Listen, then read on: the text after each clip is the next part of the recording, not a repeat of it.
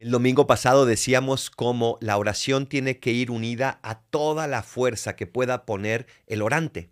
La antífona del día de hoy lo confirma, es hermosa, fíjense lo que dice. Espera en el Señor y sé fuerte, ten valor y abandónate al Señor.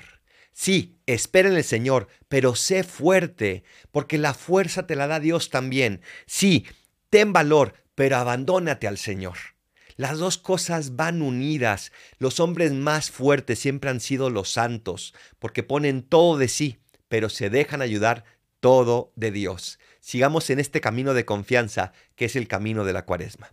Soy el Paradolfo, recen por mí, yo rezo por ustedes. Bendiciones.